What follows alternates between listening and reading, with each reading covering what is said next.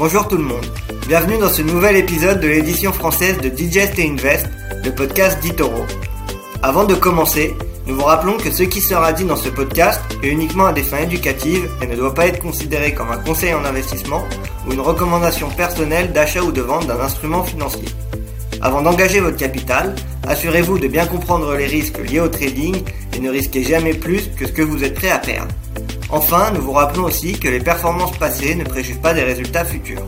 Et maintenant, le podcast. Bonjour à tous et bienvenue sur ce nouveau numéro de Digest Invest, le podcast français d'Itoro. Comme toutes les semaines, j'ai le plaisir euh, de co-animer ce webinaire avec euh, David Derry. Salut David. Bonjour Antoine, bonjour tout le monde. Alors, euh, on va rentrer dans le vif du sujet. Euh, c'est vrai qu'on est euh, dans des marchés qui, sont compliqués, hein, volatiles. mais en ce début de second semestre, début du mois de juillet, eh ben, on, a, on sent qu'on a des marchés qui, résistent bien et même qui, progressent. on l'a vu depuis, le début, depuis le début du mois, on a quand même des, marchés qui sont en hausse. Alors, on arrive en plus dans les publications de résultats. Euh, est-ce que euh, qu'est-ce que tu peux nous en dire, David toi? Alors, bah, comme tu l'as très bien dit, hein, c'est des marchés qui sont pour le moment volatiles. On a toujours une inflation très élevée. Hein. Aux États-Unis, on a eu le, chiffre la semaine dernière qui s'élevait à 9,1%. Et on a toujours des euh, hausses des taux qui font les, grands débats hein, entre la hausse des taux aux États-Unis qui devrait s'élever, elle, de son côté, de 75 points de base, donc de 0,75%, et euh, en Europe aussi, ça va être euh, des sujets de conversation hein, qui vont arriver, hein, parce qu'on attend une, hausse des taux en, Europe, un peu plus faible qu'aux États-Unis.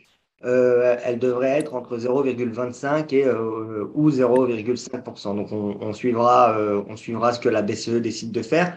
Mais euh, voilà, pour le moment, il y, a, quand même encore de l'incertitude sur les marchés. Mais on, commence à constater quand même que là, les marchés ont, l'air d'avoir quand même trouvé un, bottom, en tout cas un bottom à, court terme, et semblent euh, repartir à la hausse. Alors, ça reste pour le moment assez timide, mais c'est vrai que cette saison des résultats, euh, elle aide bien. Saison des résultats qui a démarré avec les banques donc, il y a eu différentes banques euh, qui ont publié, hein, presque toutes maintenant. À commencer, donc les deux premières qui ont publié, c'était euh, JP Morgan et euh, Morgan Stanley, qui ont publié le jeudi. Et d'ailleurs, euh, c'est assez marrant de constater que jeudi, quand les banques, bon, les banques ont publié des résultats assez mitigés quand même pour l'ensemble des banques, mais jeudi, JP Morgan, elle faisait état d'une baisse de 28% de son bénéfice au, au deuxième trimestre et donc, ça a vraiment euh, inquiété les, les investisseurs. C'était euh, en deçà, en plus du, du consensus. Et donc, euh, le titre a, a plongé en, en, en, bourse, entraînant tout le secteur bancaire avec lui jeudi, hein, parce que il entraînait justement une, une baisse d'environ 5% du, du, secteur bancaire à la suite à la suite de ça. On a aussi eu Morgan Stanley qui a publié jeudi en même temps que JP Morgan qui elle aussi a également euh, raté le consensus hein, pour la première fois en, neuf trimestres, donc c'est quand même euh, pas rien. Et on, on le voit pour Morgan Stanley, ce qui a vraiment euh, impacté leurs résultats, c'est un, un, effondrement des transactions dans un contexte de forte volatilité de marché qui a pesé sur son activité de banque d'investissement. Donc voilà, on voit qu'en ce moment, les transactions des, des grandes banques se font quand même beaucoup plus rares. On, en parlera aussi euh, un peu plus tard avec, euh, avec Goldman Sachs, mais voilà, on voit que la, banque d'investissement, en tout cas, c'est un, secteur, et le secteur des fusions-acquisitions, c'est un secteur qui a pesé sur les banques. Mais ensuite, euh, on a eu des, résultats mieux et mieux qu'attendus de la part notamment de Citigroup ou aussi de, Goldman Sachs. Donc ça, ça a permis après aux, banques et au, secteur bancaire de repartir alors, euh, Citigroup, euh, elle, de son côté, elle a annoncé euh, donc, une baisse de 27% de son bénéfice net au, deuxième trimestre, qui s'élève quand même à 4,55 milliards de, dollars. Et là, on voit que, contrairement aux, concurrents qu'on évoquait juste avant, là, elle, surpasse les attentes. On voit aussi que euh, le produit net bancaire de Citigroup, il a progressé de 11% au, trimestre écoulé. Il s'élève à 19,64 milliards de, dollars. Donc euh, aujourd'hui, voilà, on voit que euh, il y a quand même des, secteurs bancaires qui euh, fonctionnent et d'autres qui fonctionnent un peu moins bien. On a aussi la hausse des taux qui commence à se faire voir, notamment du côté de Wells Fargo, qui Wells Fargo, elle, a annoncé des, des, résultats très décevants, mais qui profite justement des bons résultats de Citigroup, de Goldman Sachs, etc., pour justement progresser. Euh, sur les marchés en, bourse, mais elle annonce un bénéfice au deuxième trimestre en baisse de 48% par rapport à, l'année précédente, hein, qui s'élève à, à 3,21 milliards de, dollars, ce qui était aussi euh, inférieur aux, attentes des, analystes. Euh, le, produit net bancaire pour Wells Fargo, il est en repli de, de 16% par rapport à, l'année précédente. Mais voilà, le, seul chiffre qui contribue à, rassurer un peu les investisseurs, c'est les revenus d'intérêt qui, eux, pour euh, Wells Fargo, ont, progressé de 16% et qui s'élèvent à 10,2 milliards de dollars. Donc, on commence à voir petit à petit la, hausse des taux euh, commencer à, profiter au, secteur bancaire. Secteur bancaire qui reste quand même euh, encore fragilisé, mais bon, voilà, on voit des, résultats mitigés, mais des résultats qui sont plutôt accueillis positivement par, par les investisseurs là. Oui, alors effectivement, ce qu'on peut dire, c'est que avec ces, résultats qui ont été publiés, euh, il y a un, comme un, paradoxe en fait euh, qui, s'installe parce que d'un côté, en fait, les banques profitent hein, bien sûr de la hausse des taux, d'intérêt euh, lorsqu'elles elles prêtent de l'argent, ben, elles récupèrent des intérêts plus importants. Mais de l'autre côté, on voit notamment dans les crédits immobiliers qui ont largement chuté aux États-Unis, ça s'est ressenti dans les comptes, puisque forcément, euh, un bon nombre, euh, alors que ce soit côté euh, entreprise ou côté particulier, ne, peuvent plus, ne peuvent plus emprunter ou à des sommes beaucoup moindres, car ces taux augmentent. Donc, en fait, on a un côté paradoxal un petit peu. Mais effectivement, les résultats ont, chuté dans l'ensemble. des provisions ont été passées par l'ensemble des banques. Alors, ça, comme tu le disais, hein, il y, a eu un peu de tout, hein, les Goldman Sachs qui ont été plutôt bons, euh, contrairement à Morgan Stanley ou JP Morgan, mais euh, dans l'ensemble. C'est un grand mot, mais ils ont été, euh, ils ont été moins pires que prévu, quoi, on peut dire. Donc, ça bah, après, les, favorisé à la hausse. Bah, les bénéfices, quand on regarde le bénéfice quand de JP Morgan, ça reste, ça reste dans les 11 milliards de, dollars. Donc, je pense que quand même, ces banques sont encore quand même très profitables. Hein. On n'est pas du tout dans les conditions, par exemple, de 2008 ou même de, la crise des dettes en, 2011. Donc, euh, je pense qu'on a vraiment une baisse, certes, du, du, bénéfice, mais le bénéfice, il est quand même assez encore important. Donc, euh, j'ai pas vraiment, je me fais pas trop de soucis, moi, pour, euh, pour, les, pour les banques, en tout cas à court terme. Après, on verra comment ça évolue, mais pour l'instant, ça va. D'ailleurs, ça s'est matérialisé en, bourse, hein, puisque les, elles ont bien rebondi là depuis, depuis vendredi. Et euh, maintenant, il y a aussi une société qui, euh, qui, publie, qui a publié hier après bourse et qui est largement suivie par euh, déjà bah, vous, les utilisateurs éditoraux, mais aussi par tout le monde. C'est Netflix. Alors, David, toi qui as suivi de près ces résultats, qu'est-ce que tu peux nous, en dire? Bah, que les résultats sont plutôt, plutôt bons pour le coup pour Netflix. On parlait des résultats inférieurs aux attentes pour, la, pour la plupart des banques, pas toutes, mais quelques-unes comme JP Morgan ou Morgan Stanley. Là, pour le coup, Netflix, elle, elle fait partie des, bons élèves, si je puis dire, parce qu'elle publie des résultats qui sont euh, supérieurs aux, attentes et plutôt bien accueillis pour le moment pour, euh, par les investisseurs, hein, parce qu'en pré-marché, on a un titre qui est en hausse de plus de, de 5% euh, actuellement, qui est même monté à, plus de 7% hier à, la suite de, l'annonce des résultats. Bon, on peut dire aussi que Netflix a quand même beaucoup chuté en, bourse, hein, parce qu'on a une baisse mm. depuis le début de l'année de 65%. Donc, au bout d'un moment, c'est aussi normal qu'on ait une reprise. Surtout que quand on regarde les, les chiffres du, géant du streaming, ils sont quand même euh, plutôt euh, encourageants et ça laisse anticiper des, bonnes choses à, l'avenir. On y reviendra plus tard. Mais ils ont notamment euh, annoncé le lancement de la publicité des 2023 sur Netflix donc, euh, ça pourrait être euh, euh, très bénéfique pour, pour l'action et pour les, investisseurs. Donc, ce trimestre, on est quand même encore en perte d'utilisateurs. Hein. Le trimestre dernier, Netflix avait perdu 200 000 utilisateurs là où il s'attendait à en avoir environ 1 million. Donc, c'est aussi ce qui avait, même 2 millions, il me semble, c'est aussi ce qui avait pénalisé l'entreprise et le prix de l'action. Mais cette fois-ci, c'est le contraire. On s'attendait à avoir une perte de 2 millions d'utilisateurs et la perte, elle s'est élevée à 970 000 utilisateurs. Donc, c'est quand même mieux qu'attendu, malgré encore un, recul. Alors, on voit qu'il y a quand même toujours beaucoup de gens qui utilisent Netflix parce qu'il y a quand même plus de 220 millions d'utilisateurs encore aujourd'hui. On a un chiffre d'affaires qui s'élève pour ce trimestre à 7,97 milliards de dollars, qui est en hausse par rapport à l'année dernière, euh, d'ailleurs, hein, qui est une hausse de 8,6% par rapport à l'année dernière, qui s'élèverait même à 13% s'il n'y aurait pas eu l'impact du fort dollar, hein, parce que le, fort, euh, enfin la forte hausse du, dollar récente, ça a coûté quand même assez cher à Netflix, parce que ça leur a coûté 339 millions de dollars. Ensuite, on a un, bénéfice par action euh, pour Netflix qui s'élève euh, pour ce trimestre à, 3,20 dollars, ce qui représente un bénéfice net de euh, un peu plus de 1 milliard, 1,441 milliards exactement.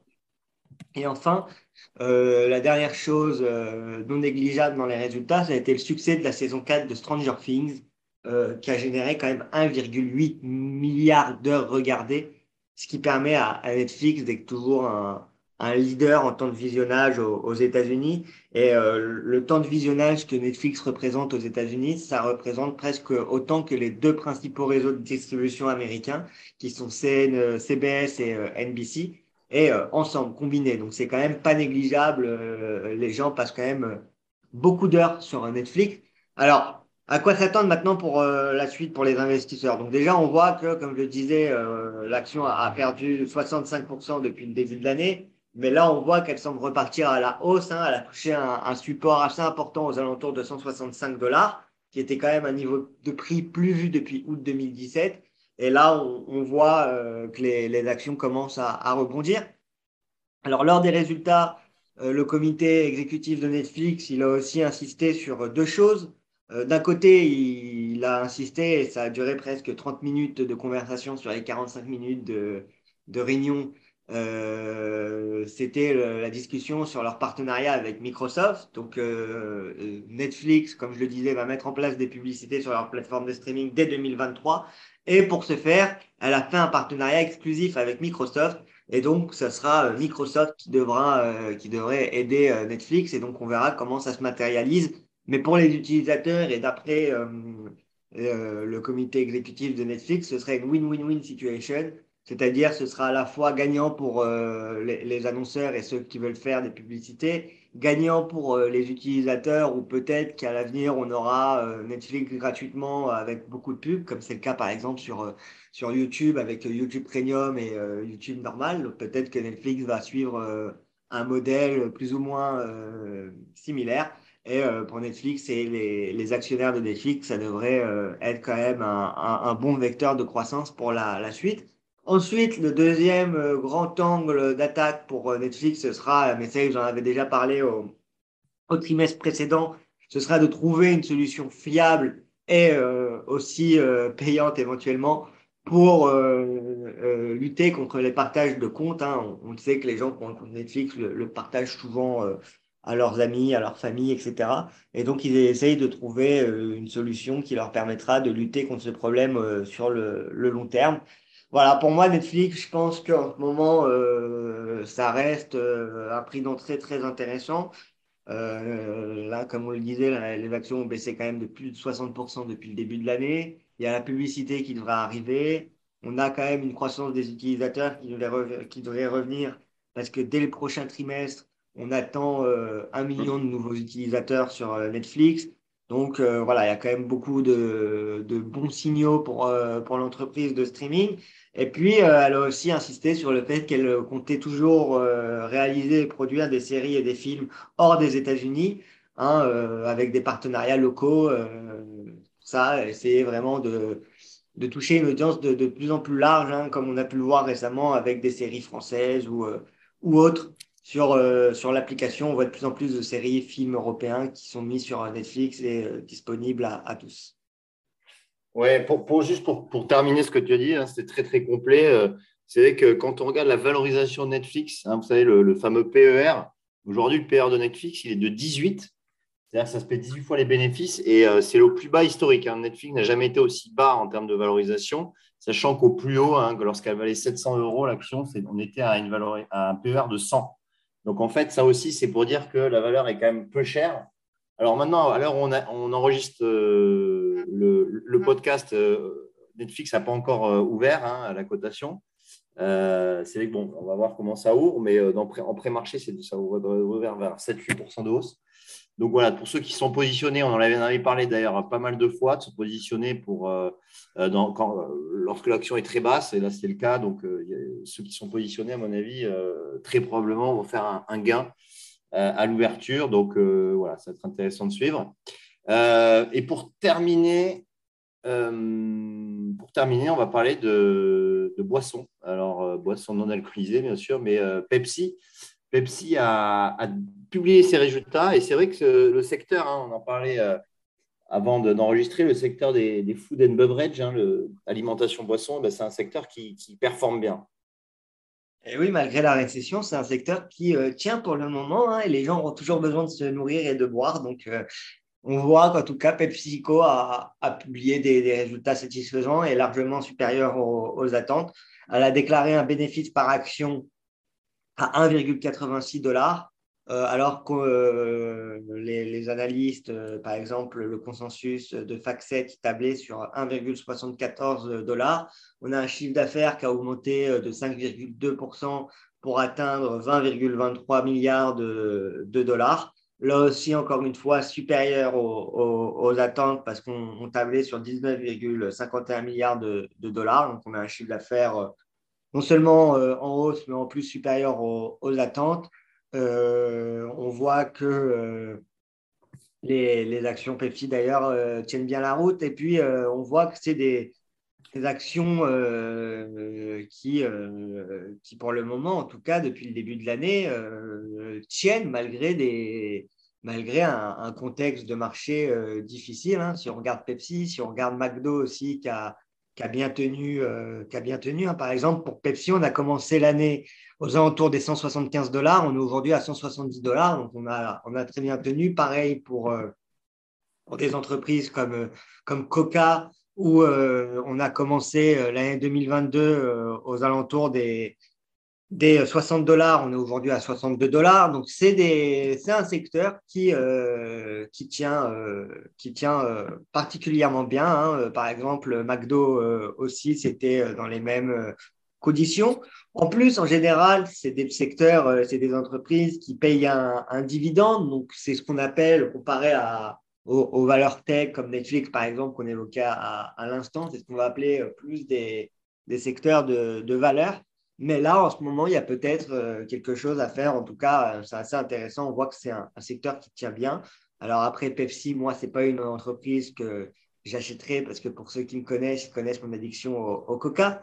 Mais, euh, mais, en tout cas, c'est un secteur intéressant sur lequel il peut y avoir éventuellement des, des opportunités. Après, c'est des secteurs qui sont quand même moins volatile que la tech ou les crypto-monnaies, etc. Donc, ne vous attendez pas à avoir des performances à, à, trois, euh, à trois chiffres. Euh, ce sera quand même assez compliqué sur ce genre de valeurs. Mais pour des valeurs plutôt défensives en ce moment, euh, je trouve que c'est assez intéressant. D'ailleurs, on a un, smart portfolio sur eToro pour ceux que ça intéresse. Que j'essaie de retrouver le, le, nom et puis je vous donne ça. Peut-être que toi tu l'as le nom, Antoine? Oui, c'est Food and Drinks. Ok. Oui, c'est le, portfolio Food Drinks. Euh, euh, mais oui, effectivement, c'est vrai que dans une, euh, un souci de, diversification de son portefeuille, avoir des titres qui sont peu volatiles, qui baissent pas trop, qui baissent peu en, forme lorsque les marchés baissent, eh bien, c'est toujours, toujours une, bonne, idée voilà, pour, préserver sa performance. Aujourd'hui, le, secteur des food and beverage, c'est un secteur défensif, donc c'est ce qui, fonctionne. Euh, par contre, lorsque les marchés, euh, si les marchés rebondissent plus fortement, c'est vrai que ces valeurs devraient, euh, sous-performer dans le rebond, mais bon, toujours est-il que, comme tu l'as dit, il y a quand même des dividendes aussi qui sont versés, donc c'est quand même assez profitable d'avoir ce type de valeur en portefeuille. sachant que les, résultats sont, toujours de bonne facture. Voilà, et puis sinon, cette semaine, on suivra aussi Twitter avec attention. Mm. je pense que Twitter, il risque d'y avoir pas mal de commentaires dessus, pas mal de. Avec ce qui se mm. passe en ce moment entre Twitter et Elon Musk, donc ce sera intéressant à, suivre. On aura Tesla aussi. Tesla, ouais, ce soir. Mm. Donc, Tesla ce soir, mm. Mais, euh, mais sinon, on voit qu'il y a peu de volume sur les marchés parce que c'est l'été, mais euh, que malgré ça, euh, pour le moment, en tout cas, les marchés tiennent et ont l'air de vouloir repartir à la hausse. Donc peut-être qu'on on, on, est sur le début d'un rebond pour 2022 espérons. On ne sait pas si ce sera durable ou pas, mais en tout cas, espérons, ça ferait du bien. Et puis, comme on le répète quand même pas mal dans les podcasts, en général, quand on a un premier, année, un premier début d'année négatif, on a souvent un deuxième euh, milieu d'année, un deuxième semestre euh, positif sur les marchés. Bien évidemment, c'est que des statistiques et les performances passées ne préjugent pas des résultats futurs. Mais, mais voilà, ça peut donner des, pistes et on peut espérer un, un rebond maintenant durable, surtout si on, on arrive à sortir de ce conflit entre l'Ukraine et la Russie de façon pacifique. Je pense que ça, ça pourrait être un très très gros catalyseur de hausse sur les marchés. C'est sûr. En tout cas, on va suivre ça avec grande attention et euh, on, vous retrouve, euh, va vous retrouver pour euh, la semaine prochaine pour, pour un nouveau podcast. Et d'ailleurs, la semaine prochaine, on aura les, on les, GAFAM hein, qui, vont, qui vont publier. Donc, ce sera intéressant aussi de, de commenter tout ça. Est-ce que tu as des choses à ajouter, toi, David, de ton côté, ou on est bon pour cette semaine? Non, on est bon pour cette semaine. Sur les GAFAM, on aura appel à surveiller parce que j'ai vu qu'ils avaient annoncé justement euh, réduire leur, euh, leurs embauches et faire attention au coût avec la récession qui arrive, ce qui a aussi inquiété pas mal les investisseurs, hein, parce qu'une entreprise de la taille d'Apple qui annonce ces nouvelles-là, c'est jamais rassurant. Donc, on suivra ça avec grande attention. Mais euh, voilà, en tout cas, c'est toujours agréable les, les périodes de résultats, hein, parce que pour nous, bah, ça nous fait de l'action, ça nous fait des choses de commenter euh, autres que l'inflation, la guerre en Ukraine euh, et euh, des thématiques macroéconomiques qui sont, en plus souvent les mêmes depuis maintenant plusieurs mois. Effectivement. Bon, ben, je vous dis merci en tout cas, David, hein, pour tes éclairages et on se, on se, retrouve la semaine prochaine pour un, un nouveau numéro de Digest Invest. Salut à tous. Au revoir. Vous venez d'écouter Digest Invest d'Itoro. Pour plus d'informations, rendez-vous sur itoro.com.